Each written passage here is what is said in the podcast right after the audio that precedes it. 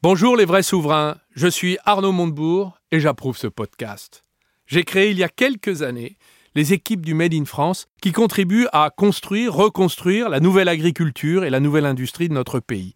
On le fait modestement, mais on le fait concrètement. Et je vous emmène à la rencontre des vrais souverains, celles et ceux qui se battent au quotidien pour que la France redevienne ce grand pays inspirant que nous aimons tant et où nous voulons vivre longtemps.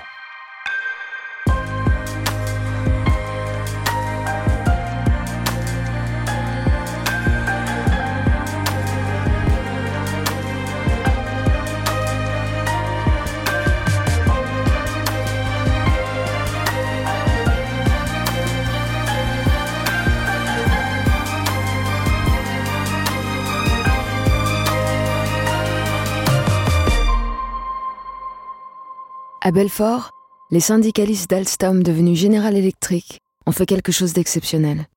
Pour maintenir les emplois qualifiés dans leur territoire, ils ont décidé de les créer eux-mêmes. Ils se sont transformés en entrepreneurs en lançant une association de préfiguration de sociétés d'intégration et ingénierie système nommée APSIS.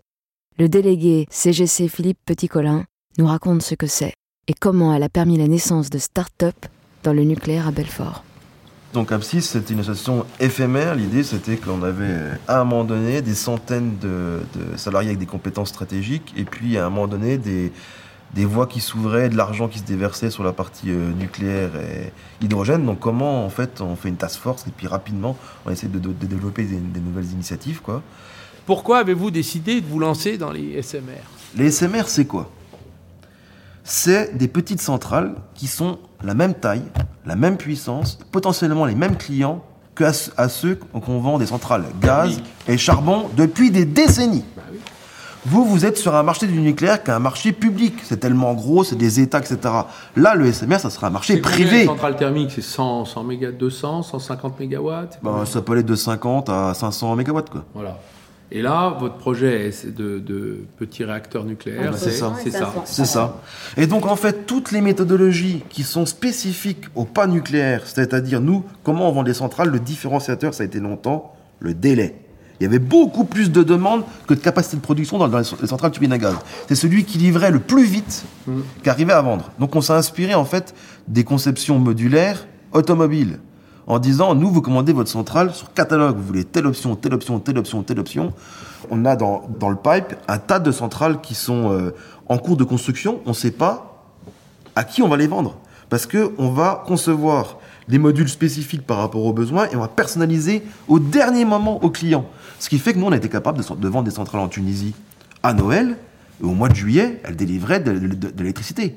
Donc la révolution qu'on veut faire sur le nucléaire, c'est de dire nous on peut faire les centrales nucléaires modulaire, clé en main, personnalisable, en euh, deux ans, trois ans.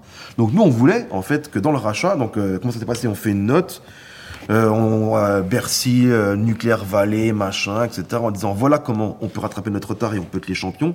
Pourquoi on peut le faire aussi? Parce qu'on l'a fait chez GE.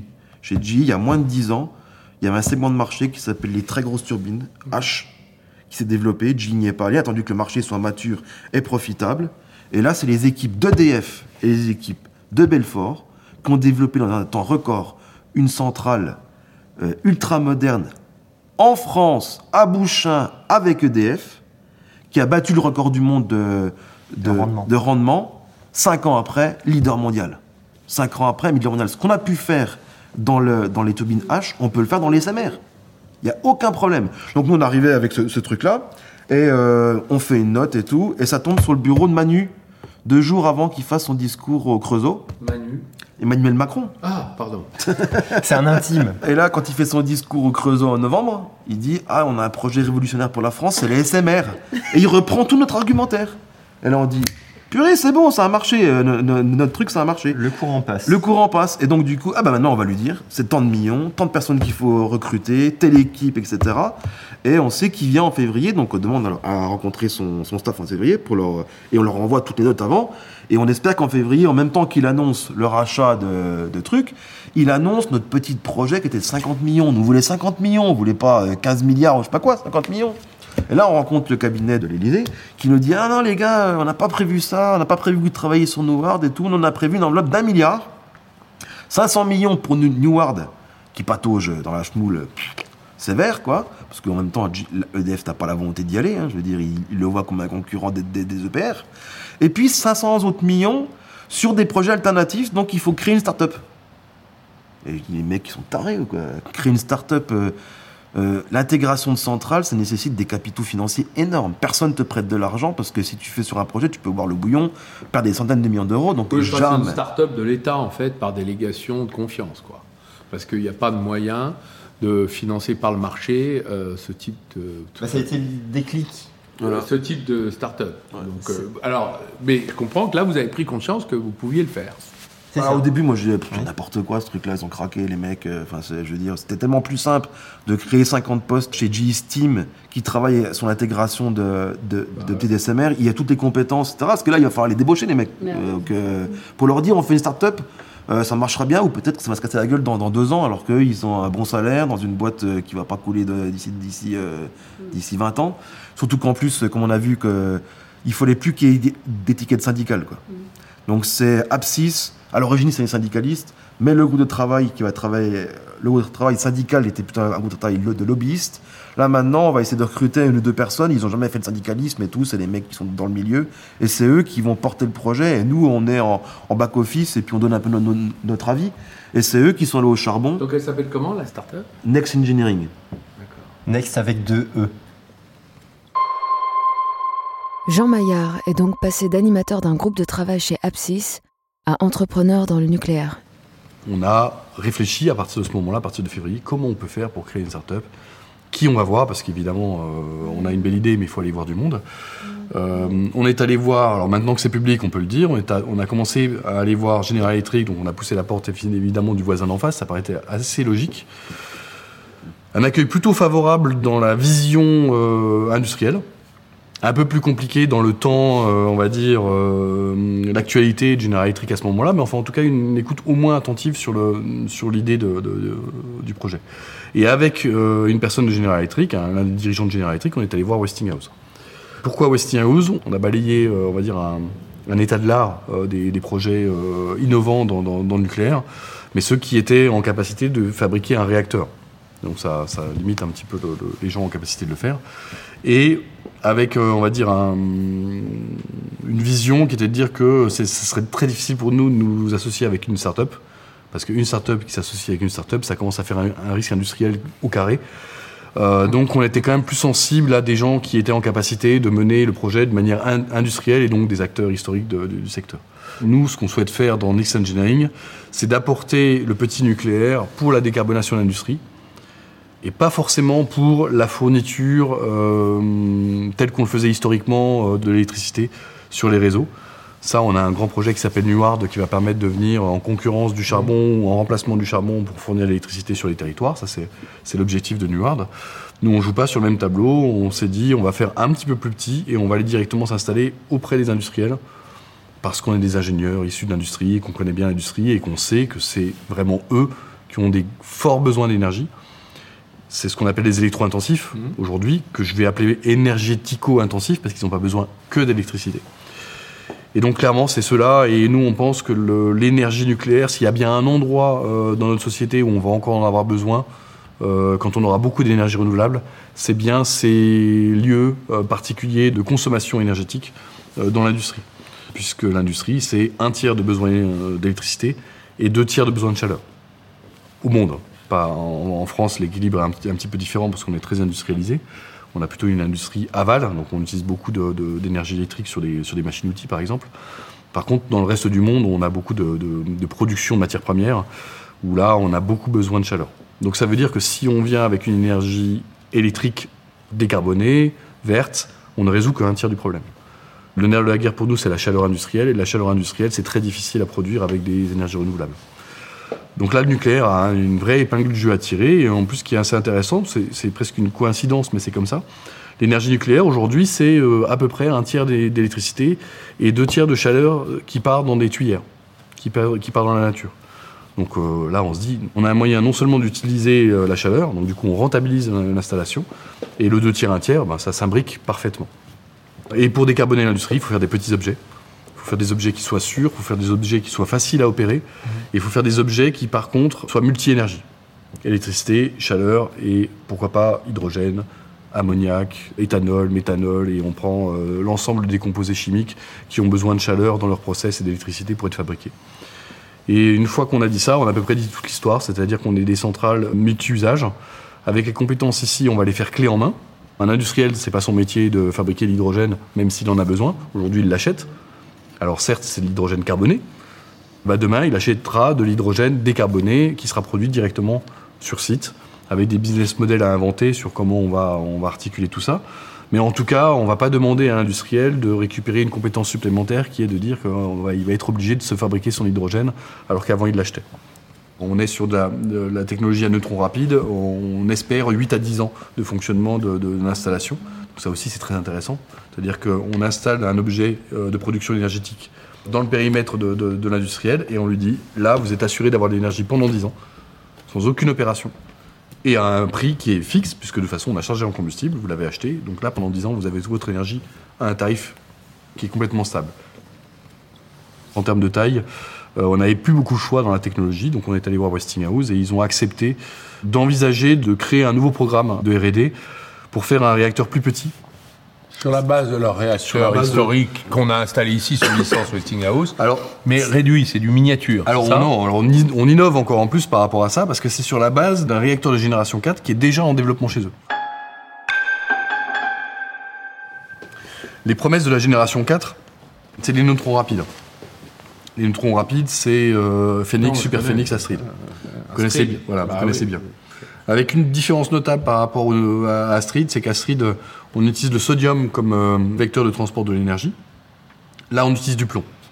En fait, le sodium et le plomb ont des caractéristiques qui sont très différentes euh, d'un point de vue de transport de l'énergie. Le sodium est légèrement plus performant que le plomb pour transporter l'énergie. Par contre, le sodium, il a un gros défaut, c'est qu'il est, euh, réactif à l'air et à l'eau. C'est qu'il est explosif. Le plomb, c'est inerte, donc c'est un peu moins performant, donc euh, c'est un peu plus délicat pour arriver à, le faire. Mais c'est inerte et surtout ça raconte une histoire qui pour moi est très importante, c'est que le plomb c'est le matériau qui nous protège des radiations. Et le réacteur il est à l'intérieur d'une bulle de plomb. Donc quelque part intuitivement on sait qu'on a un objet qui est plus sûr.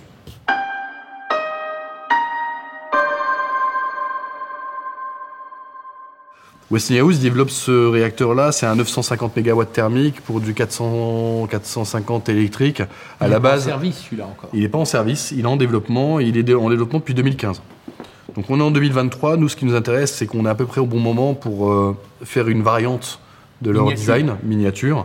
Euh, ils, ont beaucoup, ils ont beaucoup travaillé, donc ça veut dire qu'on part sur une bonne base. Euh, c'est vous qui faites les études c'est quoi la répartition entre Westinghouse et vous? Nous, on vient les voir, on leur dit on en veut, on en veut un plus petit. Donc ça, ils disent ok, ça on va faire, on va faire avec vous et on va se débrouiller pour en faire un plus petit. Donc c'est eux qui travaillent pour le faire plus petit. Par contre, on va le vouloir plus modulaire et avec des usages différents, c'est-à-dire qu'on va ponctionner de la chaleur différemment pour faire de l'hydrogène, pour faire de l'ammoniac, pour faire d'autres choses. Mhm. Donc ça va induire effectivement des modifications dans la conception. Et, alors, et là, on va pouvoir le faire. Nous. Vous allez prendre une licence Westinghouse? Vous, le brevet, il est Westinghouse ou les Next Alors, le brevet original, il est forcément Westinghouse, il va rester Westinghouse. Par contre, on est dans un appel à projet France 2030 dans lequel on les embarque. Donc, évidemment, on doit montrer que euh, la, souveraineté française est respectée. Donc, on va construire une propriété intellectuelle en France et bien sûr les emplois en France. C'est-à-dire que c'est bien Westinghouse Electric France qui est notre partenaire et qui va prendre des emplois en France pour développer leur activité là-dessus.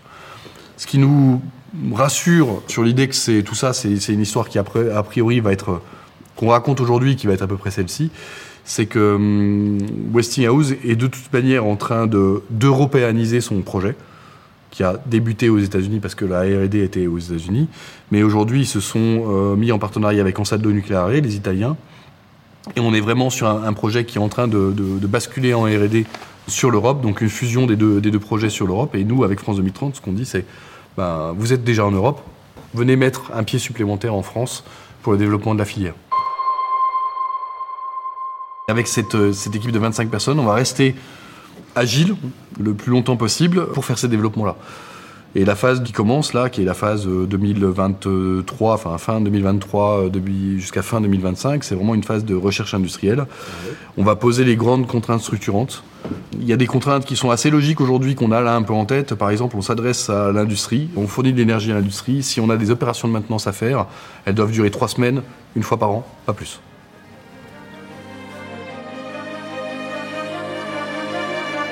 Si on regarde l'arrêt d'Astrid, qui a été décidé par le gouvernement actuel, qui est notre projet de recherche publique dans le neutron rapide, je m'étais battu pour le laisser survivre euh, avec M. Bréchet à l'époque, qui était le haut commissaire à l'énergie atomique. Et euh, on avait réussi à éviter que l'austérité budgétaire n'ait eu raison du projet Astrid. Bon, il a été arrêté finalement. Euh, donc les projets de neutrons rapides existent en Chine, je crois aux États-Unis, en Russie, me semble-t-il. Et il y en a qui fonctionnent. Quel est le combustible que vous allez utiliser? C'est un point très important. Euh, puisque ce n'est pas de l'uranium, du yellow cake euh, sorti des mines d'Arlit, c'est du recyclage. Mais surtout, comment voyez-vous euh, la question du combustible? Et deuxièmement, comment vous positionnez, vous, par rapport aux acquis du CEA d'Astrid? Les bénéfices de la génération 4 nucléaire, effectivement, parmi les bénéfices de cette génération 4, qui est la génération d'Astrid, c'est clairement euh, d'améliorer la sûreté euh, passive du système, mais c'est aussi la promesse de pouvoir euh, consommer les, combustibles usés des anciennes centrales, hein, en tout cas du parc existant. Donc, si je schématise, parce que c'est pas tout à fait ça, nous, notre objectif, quelque part, c'est de vider la piscine de la Donc les combustibles usés, de pouvoir les utiliser. Et une autre promesse de, de la génération 4, c'est d'être en circuit fermé, c'est-à-dire d'être en capacité en plus les combustibles usés qui sortent du réacteur, euh, on va dire, euh, de, la future centrale Sparta, pourront être réinjectés après euh, opération de recyclage pour être à nouveau réinjectés dans le, système. Vous êtes dans la continuité de Astrid, c'est la même suite. C'est la suite de l'histoire qui rebondit ici à Belfort. En quelque sorte, il y a des différences techniques et technologiques, mais effectivement pour le grand public et la manière dont on appréhende les choses aujourd'hui, c'est effectivement quelque chose qui est très très proche d'Astrid. Aujourd'hui, on a 10 ans de réserve d'uranium en France, mais c'est de l'uranium euh, qui doit être euh, extrait, donc euh, de mines.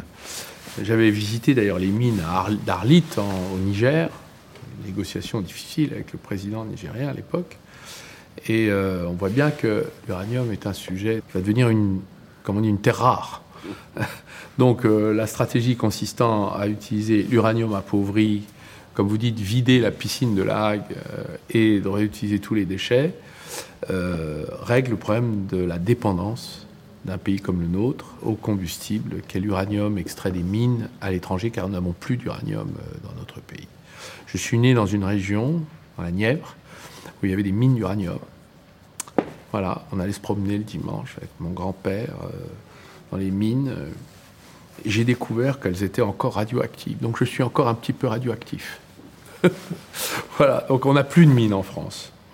Et donc c'est pour ça que c'est un point très important pour la souveraineté de notre pays.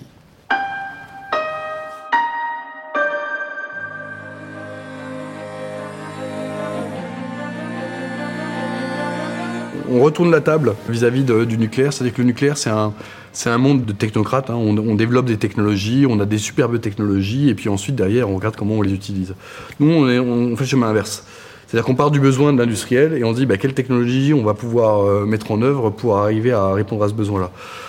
Et ça, en fait, c'est tout un boulot d'ingénierie d'intégration pour, euh, à partir d'une technologie, on va être obligé de prendre des technologies qui sont déjà en cours de développement, qui existent, donc du coup, on, on fait avec et on doit les adapter pour les besoins des clients. Et c'est clairement euh, l'ingénierie d'intégration. Moi j'ai un besoin, j'ai des objets, euh, comment je les mets en musique, c'est un peu l'histoire des Lego. Hein, comment nous on n'est pas des fabricants de briques de Lego, mais par contre avec des briques de Lego on peut faire énormément de choses euh, très différentes. Donc nous on va assembler ces briques de Lego pour obtenir la réponse aux besoins du client. C'est la manière dont on, dont on fonctionne aujourd'hui et qui, contre toute attente, paraît très originale dans le monde du nucléaire. On va évidemment présélectionner un certain nombre de technologies existantes qu'on va pouvoir utiliser. Ça, c'est le rôle de la première phase. Et euh, l'assemblage de ces éléments-là, on va faire en sorte qu'ils soient le plus modulaire possible. C'est-à-dire, je vous prends un exemple tout bête. On discute avec une direction d'un aéroport international. Euh, ils nous disent, nous, on a un souci, c'est qu'aujourd'hui, on achète de l'électricité. Et demain, on va peut-être devoir acheter 50, euh, 100 fois plus d'électricité parce qu'on va devoir produire de l'hydrogène ou des carburants synthétiques pour les avions. Premier problème, euh, j'ai des besoins de plusieurs centaines de mégawatts sur mon territoire. Eh ben, euh, j'ai pas euh, l'appel de puissance, enfin, c'est pas possible. le deuxième problème, c'est que, en fait, entre l'hydrogène et les fuels synthétiques, ce qu'on appelle SAF, hein. alors c'est Sustainable Avionics Fuel. Retenez que c'est un peu l'histoire du bioéthanol, mais pour les avions, quoi, en gros, hein, même si c'est un peu différent. Il sait pas choisir, parce qu'évidemment personne n'a choisi, c'est pas lui, ça va s'imposer à lui, les avions vont se poser et vont lui demander quelque chose. Euh, il dit, mais moi j'investis quoi euh, J'investis euh, des milliards euh, dans l'hydrogène et puis il y a un avion qui va se poser qui va me dire bonjour, j'aimerais bien mon plein de SAF. Ça va pas marcher. L'approche modulaire, ça va être de pouvoir dire, on va pouvoir vous développer une solution le plus longtemps possible, la plus aboutie possible, et peut-être de faire ce choix au dernier moment, parce qu'en termes de coût d'acquisition, ça va être à peu près équivalent, donc on pourra faire le choix au dernier moment. Voire même si vous n'êtes pas en capacité de choisir, vous choisissez l'une des, technologies parce que vous voyez que vous avez un débouché quand même pour l'utiliser. Et puis dans 5 ans, dans 10 ans, euh, bah, peut-être qu'on la remplace. Donc c'est préfabriqué en usine. Euh, un EPR, c'est fabriqué sur place. Donc nous, ce qu'on dit, c'est qu'à mégawatt équivalent, on pèsera beaucoup plus sur la balance extérieure commerciale de la France qu'un EPR. Alors, c'est des petits objets hein, euh, technologiques, évidemment. Donc, euh, si on fait une comparaison avec l'EPR, c'est très petit. évidemment, c'est difficile de le comparer. Par contre, on a vocation à en installer plein. Et partout dans le monde, bah, c'est pas la France qui va réclamer ce genre d'objets. Nous, on est, on est conscient que c'est pas notre marché, c'est pas la France. On, Enfin, quoique, on sera heureux d'en installer, bien évidemment. je vais vous dire, euh, vous allez à Saint-Jean-de-Maurienne, euh, euh, qui est le smelter d'aluminium dans la vallée de la Maurienne. Bien sûr. Ils consomment euh, l'équivalent de ce que consomme la ville de Lyon par an. Oui, oui. non, Et mais ils sont au bout de la ligne. En Savoie, ils avaient les steppes, hein, les, les- les barrages pour alimenter. C'est pilotable, hein, les steppes, quand il y a, mais quand il n'y a plus d'eau. L'industriel, son driver, enfin, si on doit lui apporter un seul argument sur la table pour qu'il achète la technologie, c'est la stabilité. Et la stabilité, ça s'achète. Donc moi, j'ai pas de problème à dire que je pourrais imaginer une énergie qui est plus chère. Par contre, sur 10 ans, vous l'avez. Et effectivement, le step, c'est génial, mais il faut remonter l'eau, ou alors il faut profiter des pluies. Les steppes, c'est pas un euh, mouvement de gymnastique, hein, c'est juste des barrages. hein. Oui, oui. Des barrages de montagne. donc- Et des conduites forcées. Par contre, le rebarrage, euh, il est tributaire des pluies. Et aujourd'hui, quelque part, il profite du réchauffement climatique parce qu'il y a un glacier qui est en train de fondre. Et un jour, il n'y aura plus de glacier. Donc euh, c'est quand même, c'est pas anodin en fait, hein, ces, questions-là. Donc la question de la stabilité du prix, pour moi, est, plus importante. On a encore 150 emplacements pour construire des barrages en France. Il n'y a pas mieux. Et c'est euh, 12% du bouquet énergétique euh, national. Franchement, euh, c'est ce qui a fait une de nos forces, que les deux piliers de notre énergie pilotable, c'est le nucléaire et l'hydraulique. Contrairement au vent et au soleil, qu'on ne décide pas. Pour développer Sparta, son SMR à neutrons rapides refroidis au plomb, le consortium coordonné par Next Engineering a déposé son dossier à l'appel à projet Réacteur nucléaire innovant de France 2030. Elle saura d'ici la fin de l'été si elle reçoit les 10 millions d'euros de subvention. La start-up Belforten va boucler sa levée de fonds participative de 400 000 euros auprès de centaines de citoyens.